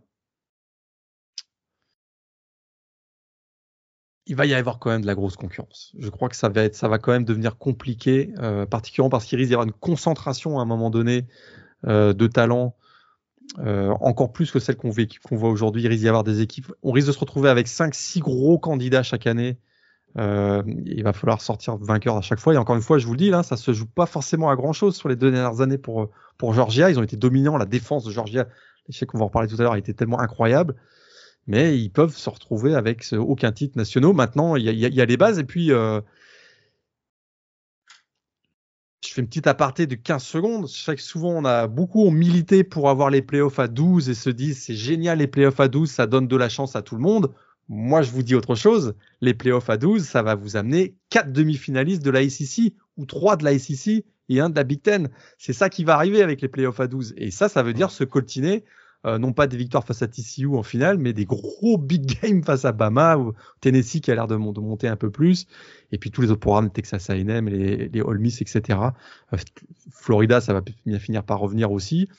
Euh, donc, il va y avoir peut-être plus de gros matchs euh, et ça va peut-être être encore plus difficile de, de, de, de, gagner des titres. Donc euh, faire aussi bien que Saban pour répondre à ta question pour Kirby Smart, c'est il a, il a mis les bases pour y arriver. Après, euh, ça va être, ça va être, on va voir ce que on va voir si c'est possible de le faire. Mais c'est sûr qu'actuellement, il y a les bases. C'est ça. Il faut avoir déjà les prochaines confrontations entre Georgia et Alabama. Euh, je sais plus s'ils se croisent en 2023. J'ai quelques petits doutes là-dessus. Euh, j'essaie de retrouver ça. Mais, euh, je, vais, je, vais regarder. Je vais peut-être juste s'interroger concernant TCU parce qu'on se posait la question euh, en amont du match. Euh, fin de cycle ou pas fin de cycle? Parce que pour le coup, il y a le voilà, Quentin Johnston. On, on savait qu'il allait partir. Max Degan a déjà annoncé son intention de se présenter. on a Steve Avila également qui a annoncé qu'il se présenterait à la draft. Donc ça fait quand même quelques joueurs importants qui partent au niveau euh, offensif. Est-ce qu'il faut s'inquiéter pour cette équipe de Texas Christian? Alors après, encore une fois, euh, l'objectif c'est peut-être pas forcément de jouer les, la finale nationale tous les ans hein, du côté de Fort Worth. Je pense que Sonny Dykes a quand même un tantinet réaliste là-dessus. Mais euh, est-ce qu'on peut au moins se dire que c'est une équipe qui peut rester compétitive pour les titres de Big 12 Non.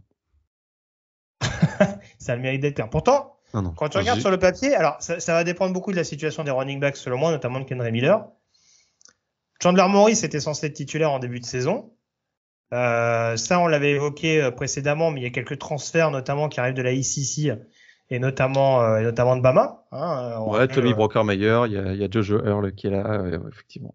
Il y a, voilà, en tout cas, c'est tout c'est pas terminé au niveau du portail des transferts, mais on rappelle, Sonny X a dit en conférence de presse qu'il y avait quelques joueurs qui passaient une visite cette semaine. On ne connaît pas les noms, et c'est possible que ce soit des joueurs de la conférence sec euh, relativement huppés. Euh, voilà. Après, je te rejoins, c'est sûr qu'en effet, euh, voilà, va, va, quand même falloir repartir euh, presque d'une page blanche. Il y a un groupe de receveurs qui va être pas mal renouvelé. Euh, et en défense, en défense, oui, tu as de fortes chances de perdre tes deux cornerbacks titulaires et ton meilleur pass rusher. Il y a plusieurs choses. C'est une équipe qui a, qui, a, qui a, eu une saison totalement incroyable. Euh, des comebacks à répétition, euh, des victoires qui tiennent sur un fil. On se souvient, ces, ces, 20 dernières secondes face à Baylor où ils réussissent un field goal, on se demande comment c'est. Il y a eu vraiment tout à jouer en leur faveur. Ils ont aussi eu la, possibilité d'aller provoquer leur chance, comme tu disais tout à l'heure. Encore une fois, je, je remets absolument pas en cause leur, leur, participation à la finale. Ils l'ont mérité, mais ils ont joué, ils ont surperformé, ils ont été incroyablement euh, chanceux parfois, tout en provoquant leur chance. Et en même temps, c'est une équipe, et on l'a dit tout à l'heure, tu as, tu as bien fait de le dire tout à l'heure, qui a, c'est une équipe qui a joué sur beaucoup, très souvent sur des big plays. Hein, et, les, et, qui étaient les vecteurs de ces big plays? Max Degan, Kendra Miller, Quentin Johnston, et en défense, les gros, les, les, voilà, les gros playmakers, ceux qui créaient des big plays, Dylan Norton, Trevius Just Tomlinson. Là, je vous ai cité cinq joueurs. Ils sont pas de retour l'année prochaine. Ils sont pas de retour. on sait pas. Je, je serais surpris. C'est le seul sur lequel il y a potentiellement un doute. Bon, admettons qu'ils reviennent. Admettons qu'ils reviennent. Ils perdent Steve Avila qui a été, qui va lui, euh, le garde qui a été euh, et euh, Alan Ali aussi le, le, genre de centre qui sera absent aussi l'année qui va partir l'année prochaine. Alors oui, c'est vrai que là ils, ils, essayent sur le portail des transferts de d'attirer du monde, de profiter de cette aura qu'ils ont actuellement. Peut-être que cette grosse défaite en finale va refroidir un peu les ardeurs. Ça, je, je pense que ça peut jouer aussi un petit peu. A priori, ils vont partir avec Chandler Morris comme quarterback. convaincu? Après, encore une fois, hein, il, il était starter au début de la saison, tu me diras. Mais on a vite il compris du côté de TCU qu'on irait peut-être pas tant que ça euh, très loin, en tout cas, euh, avec lui. Il est arrivé dans cette optique et je le répète depuis le début, ça reste un sur le papier, ça reste un Gunsinger, euh, Chandler Morris, donc euh, je pense qu'il peut correspondre un petit peu plus à, à Sonny Dykes. Après, encore une fois, le, le, le propos c'est pas juste d'être en désaccord pour être en désaccord. Globalement, je te rejoins déjà sur le principe où de toute façon, le problème avec TCU, c'est qu'on peut pas avoir la même grille de lecture que les gros, que les grosses machines de la conférence sec. Exact. On sait que la conférence sec, de toute façon, il, il blinde en termes de recrutement euh, pour, pour pouvoir être sûr qu'une fois que, une fois que le contingent part, encore une fois, je sais plus combien de joueurs étaient partis l'année dernière, on voit que, on voit que malgré tout, euh, par rapport à ce que je disais, euh, tu mets des freshmen sur la ligne défensive, des sophomores en poste de linebacker, ça pose pas de problème. En tout cas, voilà, en tout cas, ça reste, ça reste dissuasif. Donc, euh, donc très clairement, euh, c'est ils sont armés pour ça, comme comme le sont d'autres programmes de la conférence sec ou d'autres places fortes, on dirait de la première division universitaire. Ici, on sait qu'il y aura forcément une régression, ne serait-ce que dans un premier temps, pour que pour que des automatismes soient trouvés. Et c'est aussi là, encore une fois, où où ça peut être dangereux et causer des défaites un peu un peu fâcheuses. Donc euh, donc euh, globalement, c'est quand même intéressant ce que met en place Sony Dyke. Je trouve que l'équilibre euh, qu'il y a notamment avec la, la défense et le travail énorme qu'a fait Joe Gillespie pour une première année, euh, c'est de bon augure. Après, euh, après, oui, très clairement, euh, oui, ça ressemble quand même malgré tout à une fin de cycle, et ça va être à surveiller. On a vu que, voilà, dans le même, sur le même modèle, euh, Baylor a pas démérité cette saison, mais du coup a quand même, euh, a quand même reculé d'un cran, quoi. Ouais. Je sais même pas si c'est une fin de cycle, parce que je suis même pas persuadé qu'on puisse parler de cycle. Je pense que c'est une année comme ça où, où tout a été, euh, tout a été dans, dans le sens de, de TCU. tout ce qu'ils ont touché se transformait en or il y a des années comme ça, on le voit dans d'autres sports. Hein. Euh, là, j'ai en tête voilà une équipe comme Leicester dans, le, dans la première ligue en Angleterre. Il y a une année où c'est où c'est euh, voilà ils se mettent à gagner tous leurs matchs, tout le ballon tourne dans leur sens. Bah, c'est un petit peu ça que j'ai l'impression que TCU a vécu et je suis même pas sûr que euh, et Sonny Dyke peut-être me, me, donnera tort que euh, c'est un programme qui va durablement s'installer en au top euh, et de la Big 12 et encore moins au niveau national. Mais euh, Peut-être que je me Et, et ça, c'est juste une petite parenthèse, mais c'est vrai que alors, le commissionnaire de la Big 12 euh, se frisait un peu les moustaches en amont de cette, euh, de cette finale nationale. Mais malgré tout, euh, va falloir suivre la situation d'Oklahoma et de Texas. On sait que leur départ est imminent vers la, vers la conférence sec, justement. Ah bah eux, ils sont en mode ACC dans leur tête. Hein. Donc, euh... On verra avec les playoffs à 12, encore une fois, qui sont pas encore officiels de mémoire. Enfin, c'était, c'était encore pour parler, je crois, ce week-end, mais euh, ça, ça, a été officialisé? Non. Bah, l'intention est officielle que ça, ça, va avoir lieu. Après, les et derniers détails et voilà le, le, calendrier, et puis etc. C'est pas encore tout à fait, euh, tout à fait validé. Ouais. D'accord. Euh, mais du coup, voilà, ça va forcément, qu'on le veuille ou non, euh, reconsidérer aussi le niveau de la conférence Big 12. La Big 12 ne sera pas jugée de la même manière avec ou sans Oklahoma et Texas. Il y a, il y a ça en plus, effectivement. Donc, euh, donc voilà, en tout cas, par rapport euh, à ça, est-ce que tu voulais rajouter autre chose? Euh, euh, J'allais juste terminer un petit peu sur les moments marquants autour de la finale, avec notamment la question des auditeurs. Est-ce que tu avais autre chose à dire justement sur cette finale ou peut-être sur le, enfin que ce soit sur le terrain, sur le coaching ou autre chose qui t'a marqué particulièrement sur cette rencontre? Je pense qu'on a à peu près tout dit. Hein. C'est vrai que ça a été une domination totale de, de, voilà, on a, à peu près fait le tour, je pense, de tous les, les moments importants. Après, il y a les à côté qu'on peut vivre sur le, sur le terrain et les à côté de cette finale dont je crois qu'on va parler dans les questions des, des auditeurs. Ouais, ouais, on va, on va développer. On vous remercie encore une fois d'avoir été très actif, notamment euh, sur euh, Twitter. J'essaie de retrouver très rapidement les questions. Euh, bah justement, tiens, le moment le plus marquant pour chacun d'entre nous. Alors, je sais que le camarade de C6 Sailor a été assez actif sur le sur les réseaux. Euh, il nous posait notamment cette question. Alors, j'imagine que c'est jour de match ou hors jour, enfin, ou hors match, hein, a priori. Est-ce que tu as un moment qui t'a marqué plus particulièrement? Euh, Moi, c'est euh, Greg rédigeant son article euh, dans le fauteuil massant en face de Ah. en face des écrans. J'ai une photo. j'ai une photo Ah. que j'ai pas publiée parce qu'elle est. euh, Mais moi, je te l'ai dit, moi, j'ai pas de problème avec ça. hein, franchement, euh... non mais voilà, je. C'est d'ailleurs pour cette raison que, à mon avis, c'est les conditions dans lesquelles ont été écrits euh, cet article qui ont amené à un, un, un article qui a donné euh, une victoire de TCU dans les dans les dans les deux Dans la distance. ouais. voilà, j'étais pas totalement blague, focus apparemment à 100%. Oui, non, mais voilà. On le précise. En effet, il y a le Media Hospitality, donc euh, qui est un peu le, la cantine des médias, hein, on peut l'appeler comme ça. où en effet, il y avait des fauteuils massants. Donc Morgan me dit bah tiens, regarde, il y a des fauteuils massants. Bon, je teste les fauteuils massants tout en écrivant mon article sur les face à face. Et Voilà. Donc euh, il y a une vidéo Sinon- qui circule. Ouais. Si voilà, moi tu as tu as mon approbation, il y a pas de problème. Militez si vous voulez. Hein, si si s'il y a s'il y a 1000 likes sur le ah ouais, genre. euh, s'il y a 1000 likes sur l'article de tweet, s'il y a sur le tweet pardon de euh, du podcast, euh, voilà, ce sera publié. Non non mais moi je dis, moi j'ai pas de j'ai pas de problème avec ça en non, si- sinon plus sérieusement, des, des, des grands moments, il y en a eu plusieurs dans les médias day.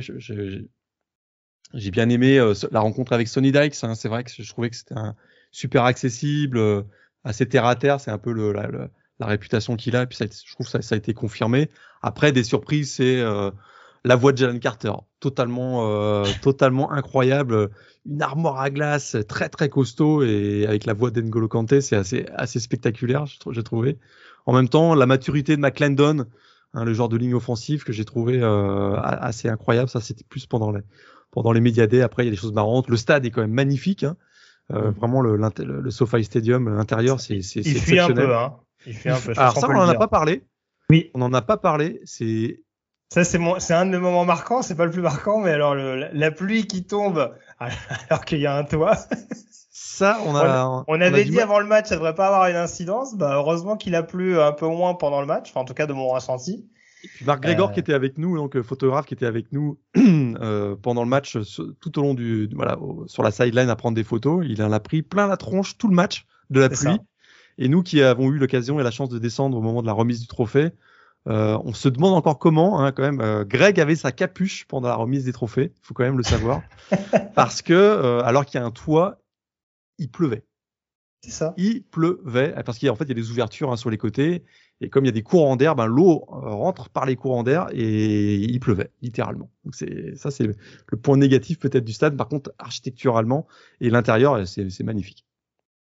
Oui, oui, non, tout à fait. Non, après, les moments marquants, ouais, enfin, le bord terrain, c'est quelque chose, quand même. hein. Le, le, le, bord terrain, ça décoiffe. Hein. Vraiment, c'est, c'est assez quelque chose. C'est, enfin, un des moments marquants, c'est quand même Morgan qui me dit, euh, tiens, t'as vu, hein? Il y a Brady Quinn, hein, toi qui le critique sans arrêt.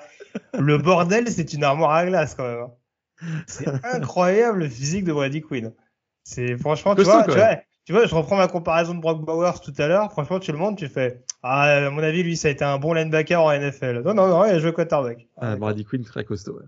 Très, Ouais, très assez, assez costaud en l'occurrence. On a croisé moments- Deion Sanders, on peut le dire.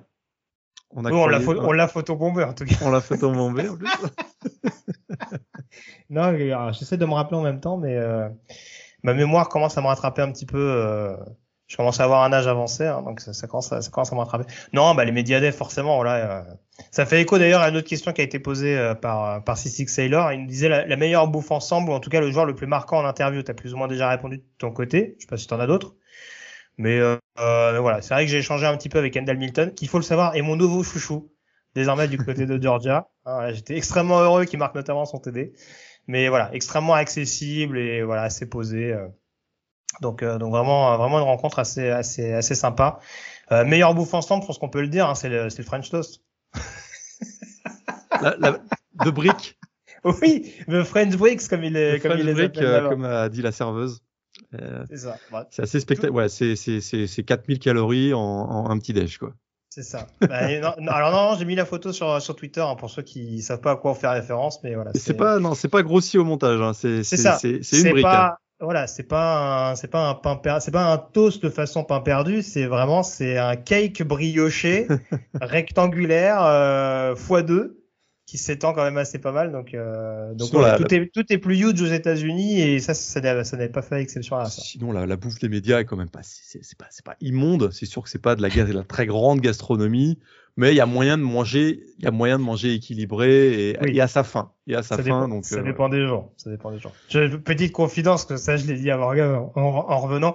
Les premiers jours se sont pas trop mal passés niveau bouffe, mais après, voilà, quand, quand tu habites en France au bout d'un moment, tu commences à sentir le décalage avec les États-Unis. Ah, t'as fait du nez sur les choux de Bruxelles, c'est dommage. C'est quand même rare qu'on a eu des choux de Bruxelles à manger. C'est vrai. Ben, j'ai mangé. Alors, je, je, ne mange, je, ne mange, jamais de choux de Bruxelles. J'en ai mangé, euh, j'en ai mangé là-bas. Donc, euh, au moins ils m'ont converti. Hein, j'ai fait l'effort. Euh, je me suis dit quand même pour le, le peu de, le peu de légumes qu'il y a, on va, on va quand même se jeter dessus. Mais, euh, mais oui, je pense que quand même, t'exagères. Alors, il y avait de la salade tous les jours. C'est vrai. Je pense que certains n'ont pas conscience euh, J'aurais presque dû me filmer à ce moment-là, n'ont pas vu mon visage s'illuminer la première fois que j'ai revu des pattes. ah, c'était quelque chose. Hein, c'est plus l'ambiance euh, bouffe mexicaine, effectivement. Hein, oui, oui, voilà. C'est très, c'est très axé. Euh... Alors, on n'est pas, on n'est pas dans une cuisine vraiment du sud-est des États-Unis, mais ça reste ouais très euh, nachos, avocat, enfin voilà un peu dans cette un peu dans cet esprit-là, mais voilà. Mais franchement voilà, je vais pas faire la fine bouche non plus, hein, c'est le cas de le dire. Il y avait des, on n'a pas trop trop mal mangé, mais c'est vrai que la nourriture américaine à force ça reste de la nourriture américaine et voilà. Et pourtant on était en Californie encore une fois le terre de la de la healthy food. Euh, du côté de l'oncle Sam. Donc euh, voilà. On nous demande, on nous demandait également est-ce qu'il y a une grosse différence entre les deux fanbases? Est-ce que tu l'as ressenti comme ça? Alors ça c'est un, un, des problèmes. Ça c'est une des situations euh, qui était un peu plus difficile cette année, c'est que l'hôtel des médias était très loin finalement des lieux euh, où euh, se passait la fête et, et entre, avec les, les, les, fans des deux équipes. Ça, c'est le gros point noir, je trouve, de cette l'organisation cette année. Habituellement, l'hôtel des médias est vraiment au cœur de la très proche de la fan zone ou en tout cas très proche de l'hôtel. Là, on était vraiment à l'écart. Euh, on parlera pas des shuttles, etc., Greg, mais on garde ça pour nous. Mais parfois la logistique n'était pas toujours évidente. Mais euh, en fait, j'aurais du mal à répondre à cette question, au-delà du fait que dans le stade, alors on sait que les, fans de TCU avaient été très nombreux, notamment aux alentours de, autour du Santa Monica Pier, mais dans le stade, c'était euh, 60-40, ouais, au moins c'était 60-40, c'est-à-dire que euh, autant les, les, les, places qui étaient réservées aux deux, aux deux, euh, aux deux fanbases, donc euh, dans le bas du stade, c'était 50-50. Par contre, dans les, dans les billets, on va dire admission générale en haut, c'était très rouge, on va dire. Donc, euh, je dirais peut-être 60-40 ou 65-35 pour, euh, pour Georgia. Il y avait une question également de Sébastien qui nous demandait Stetson draftable ou pas selon vous? Moi, je pense que oui. Hein. Moi, je pense que oui. Un solide, un solide cinquième, sixième tour peut-être.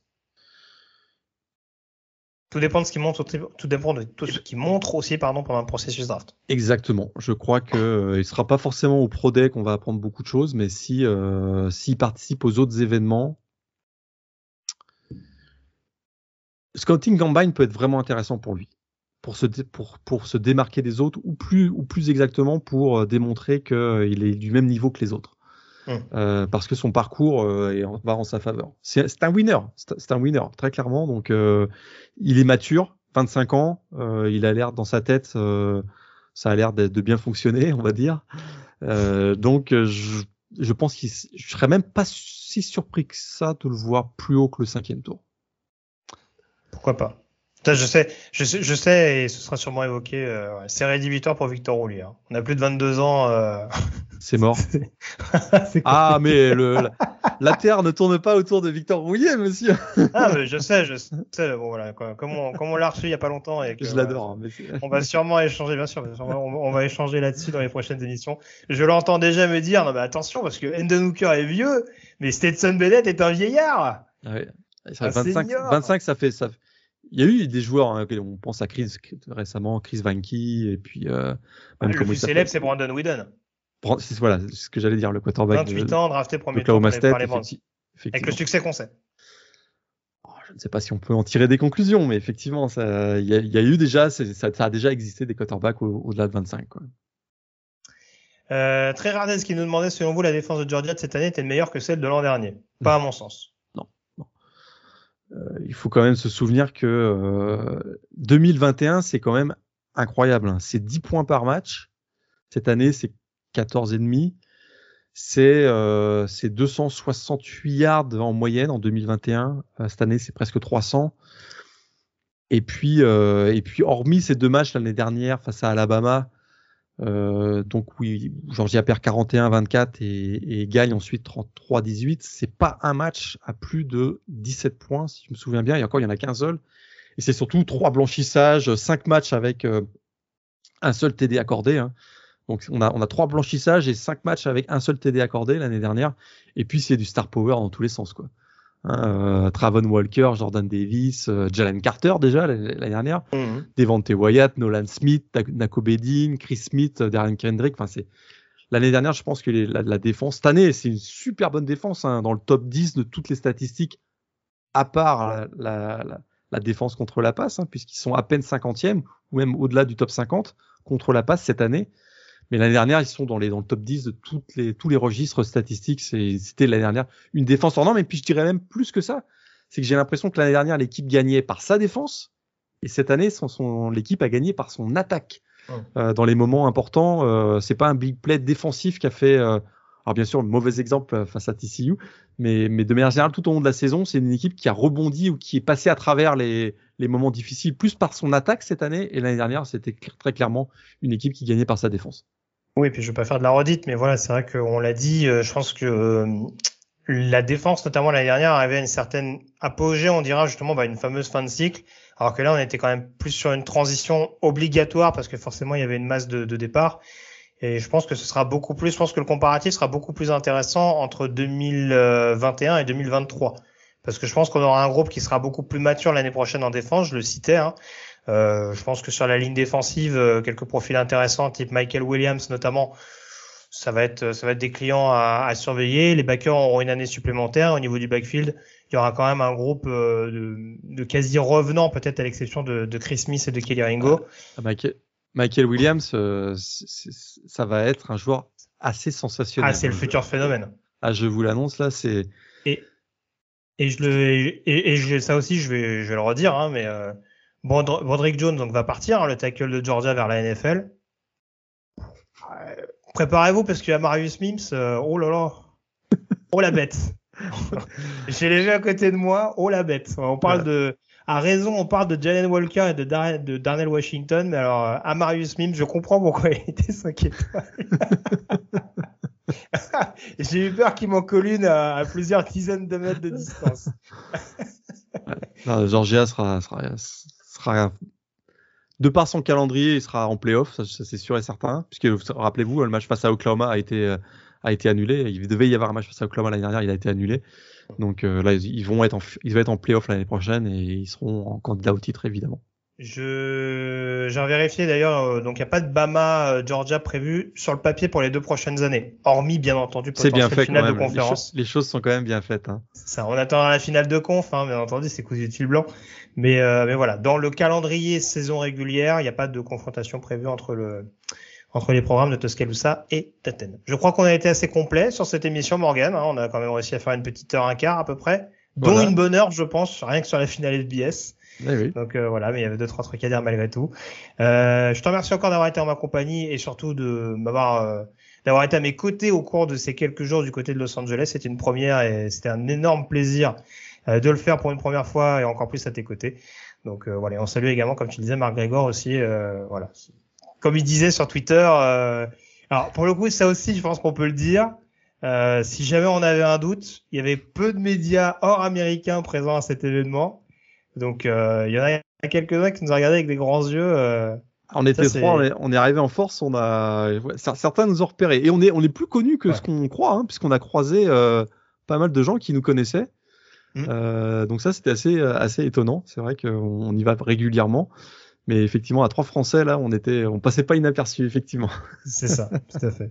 Pourtant, il y en a qui parlaient fort, hein, mais visiblement, les Français parlent fort aussi. bon, écoute. En tout cas, c'était avec grand plaisir aussi que, que je suis allé, euh, qu'on a, qu'on a couvert cette, cette finale tous les deux. Bon plaisir.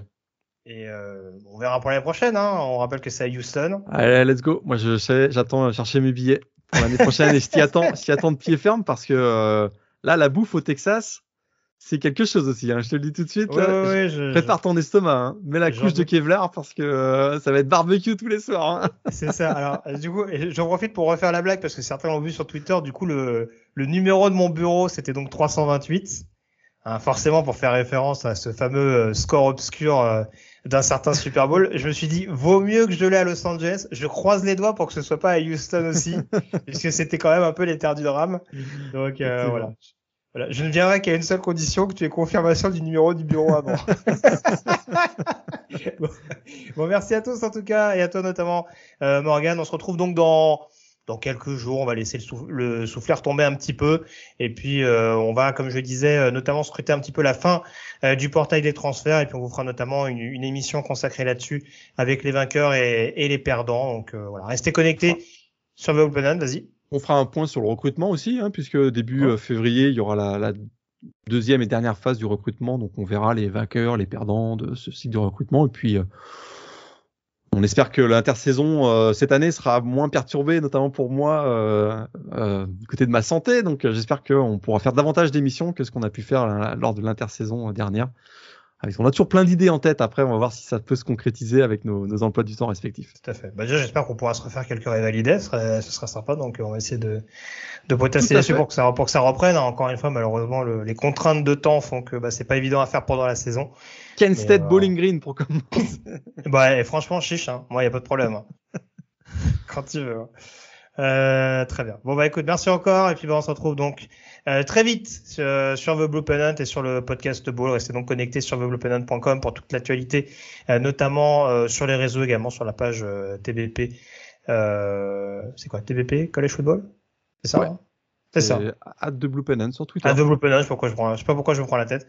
Donc euh, voilà, restez bien connectés sur les réseaux et sur le site development.com. À très vite pour la suite, avec plein de rencontres NCA au programme malgré tout, hein, et encore des rediffusions. On peut regarder, ah euh, on peut reprofiter de cette saison 2022 dans le rétro. Il n'y a pas de raison. Allez à, à la prochaine sur Development. Ciao. Salut à tous.